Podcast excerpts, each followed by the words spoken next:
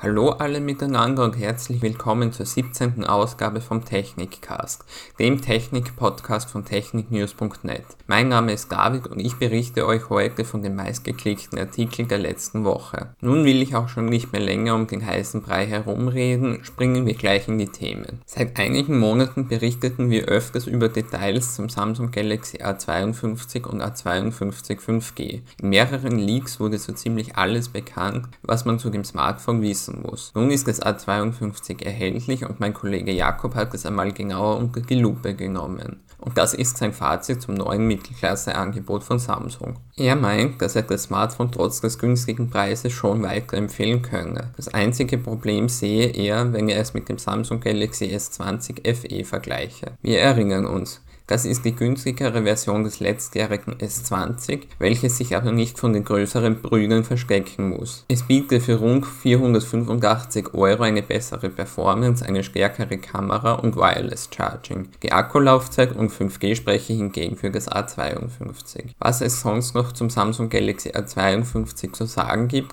lest den Jakobs Testbericht auf techniknews.net. Im letzten Jahr stellte Motorola erste der Edge-Reihe vor. Nun sollen in diesem Jahr erste Nachfolger erscheinen, darunter ein Modell mit dem Codenamen Berlin. Nachdem wir euch bereits alle Details zur Kamera von Kyoto liefern konnten, ergatterten unser Leak-Experte Nils Adam Conway und Halaptech nun auch Informationen zur Kamera von Berlin. Laut diesen haben wir es bei der Hauptkamera mit Samsungs 108 Megapixel Sensor S5 KH-M2 zu tun. Bei der Telelinse handelt es sich um einen 8 Megapixel Sensor von OmniVision OV08A10. Die Ultraweitwinkelkamera, welche auch für Makroaufnahmen zuständig sein wird, löst mit 16 Megapixel auf. Der Sensor heißt OV16A10 und kommt ebenfalls von OmniVision. Die Frontkamera hat eine Auflösung von 32 Megapixel und stammt ebenfalls aus dem Hause OmniVision. Das sind zumindest die Daten der europäischen Version von Berlin. Die US-Variante wird mit einer abgeschwächten Kamera auf den Markt kommen. Als Telekamera kommt hier lediglich ein 2 Megapixel Sensor mit der Modellnummer OV02B1B von Omnivision zum Einsatz. Die Ultraweitwinkelkamera wird auf 8 Megapixel abgeschwächt. Eine genaue Auflistung der Daten findet ihr im Artikel von Nils auf techniknews.net.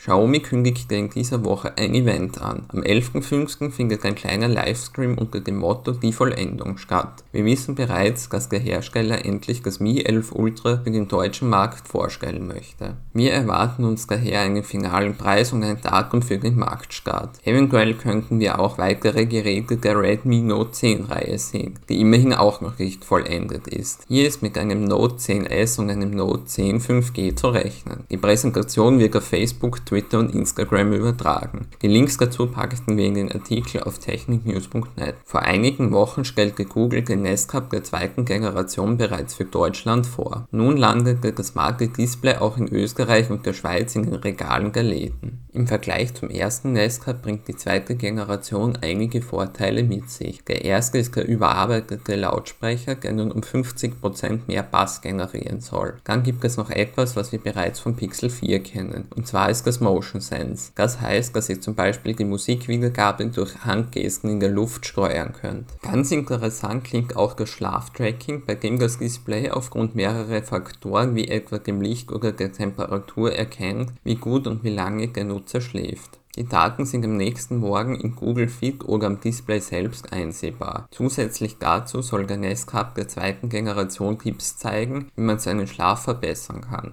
Keine Neuerungen gibt es hingegen beim Design. Dieses blieb im Vergleich zum Vorgänger unverändert. Ab sofort ist der zweite Nest Hub im Google Store erhältlich. Der Preis liegt bei rund 100 Euro. Damit hätten wir auch schon wieder alle Themen für diese Woche abgehakt. Euch hat die Ausgabe gefallen? Dann zeigt es mit einem Kommentar unter der Episode auf techniknews.net oder mit einer Bewertung in der Apple Podcast App. Uns freut es auch, wenn ihr den Podcast mit euren Freunden teilt. Auf techniknews.net slash go slash technikcast seht ihr, bei welchen Diensten wir vertreten sind. Mein Name ist David Heidel und ich bedanke mich fürs Zuhören. Ich hoffe, ihr seid auch beim nächsten Mal wieder dabei. Bis dahin wünsche ich euch eine schöne Zeit. Ciao und bis bald. inspired.